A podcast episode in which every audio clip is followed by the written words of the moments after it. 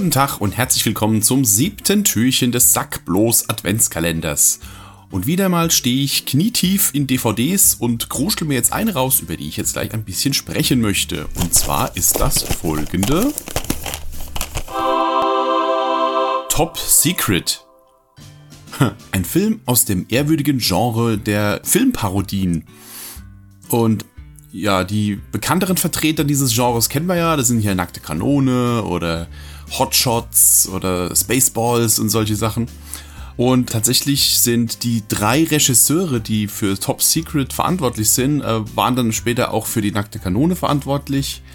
Und einer war auch bei Hotshots mit dabei. Und ähm, zuvor haben die zum Beispiel die beiden Reise in einem verrückten Flugzeug bzw. Raumschiff äh, gemacht. Also, die haben sich so ein bisschen auf dieses Genre festgelegt.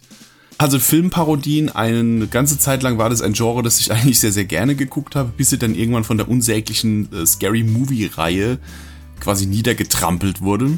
Den ersten fand ich ja noch gut und alle anderen kannst du in die Tonne treten. Aber damals waren die halt noch richtig geil. Allerdings muss ich sagen, Top Secret ist einer. Ich habe ihn jetzt tatsächlich nochmal geguckt, weil ich. Es ist ewig her, dass ich den gesehen habe und habe auch irgendwie alles vergessen. Deswegen habe ich ihn jetzt nochmal geguckt, um ein bisschen drüber sprechen zu können. Und ich muss sagen, ich hatte ihn witziger in Erinnerung. also, ja, die meiste Zeit fand ich die Gags eher so, ja, geht so. Also, sagen wir mal, als Messlatte, alle Gags, die bei Nackte Kanone nur ganz okay sind, sind da das Maximum. Man, man merkt so ein bisschen, sie haben noch ein bisschen geübt, bis sie zu ihrem, äh, zu ihrem Meisterstück gelangt sind, weil äh, Top Secret halt vor Nackte Kanone kam. Aber aber ich finde, der Hauptgrund für mich, warum die Gags nicht so richtig haben zünden wollen, äh, ist tatsächlich der Hauptdarsteller. Denn äh, wenn wir mal so ein bisschen äh, Blick über die anderen Filme dieses Genres schweifen lassen wollen, äh, da haben wir hier allen voran den fantastischen Leslie Nielsen als Hauptfigur in Nackte Kanone. Bei Hotshots haben wir Charlie Sheen in der Hauptrolle, der trotz allem, was er sonst so abgezogen hat, trotzdem ein hervorragender Comedy-Schauspieler ist. Oder war zumindest. Wir haben zum Beispiel Carrie Elves als äh, Robin Hood in Held in Strumpfhosen. Wir haben Rick Moranis in Spaceballs und so weiter und so fort. Alles verdammt gute Comedy-Darsteller, die diese, die diese Art von Humor auch einfach super mit ihrem Minenspiel und so rüberbringen können. Und in Top Secret haben wir als Haupthelden Val Kilmer.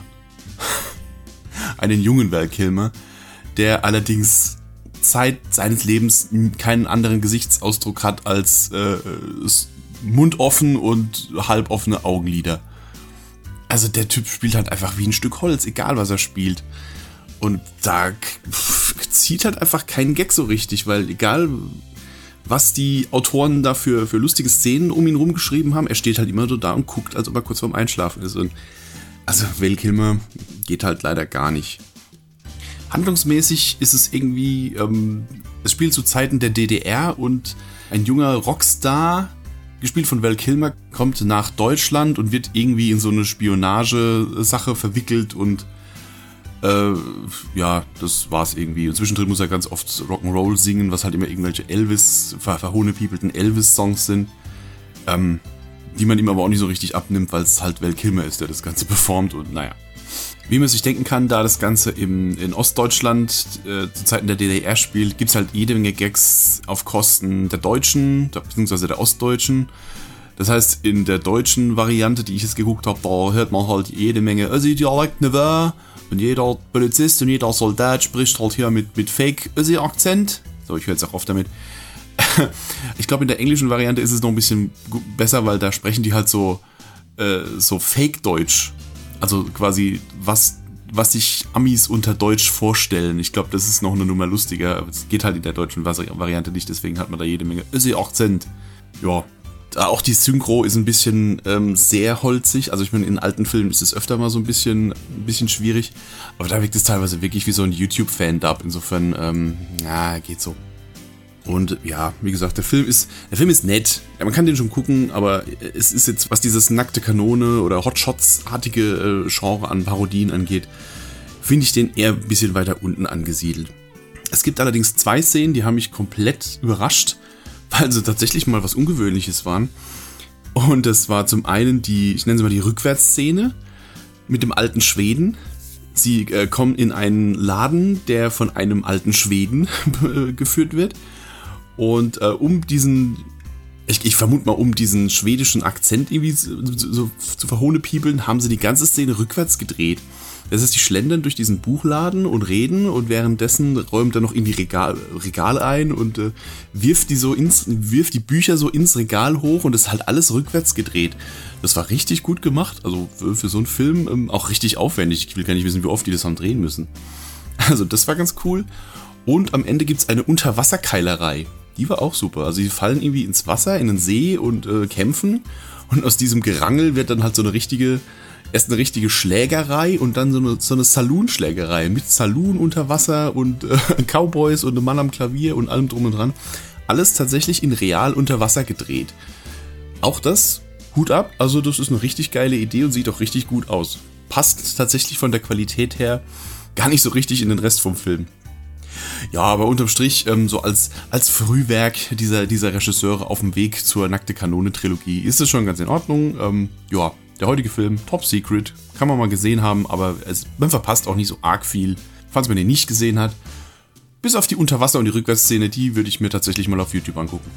Alles klar, dann war's das schon für heute. Wir hören uns morgen bei Säckchen Nummer 8 oder wenn ihr mögt, gerne im Discord. Da könnt ihr gerne beitreten und noch ein bisschen plaudern über diesen oder über alle anderen möglichen Filme, wie ihr möchtet. Und noch ein kleines bisschen Werbung in eigener Sache. Ich habe mittlerweile einen kleinen T-Shirt-Shop bei supergeek.de äh, eingerichtet.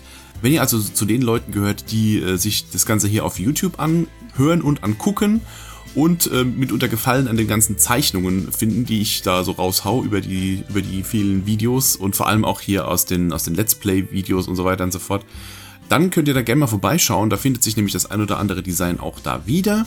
Und ich werde über kurz oder lang immer wieder mal neue Designs da hochladen. Also wenn euch meine Zeichnungen gefallen und ihr die gerne am Leibe tragen möchtet und vielleicht noch ein Weihnachtsgeschenk braucht oder so, dann schaut doch gerne mal vorbei. Da würde ich mich sehr drüber freuen und vielleicht habt ihr ja dann auch ein bisschen was für Weihnachten. Wer weiß. Und ansonsten wünsche ich euch eine wunderschöne Abend, Mittag und Morgen, wann auch immer ihr euch das angehört habt. Und wir hören uns in der nächsten Folge morgen bei Türchen Nummer 8. Bis dann dann.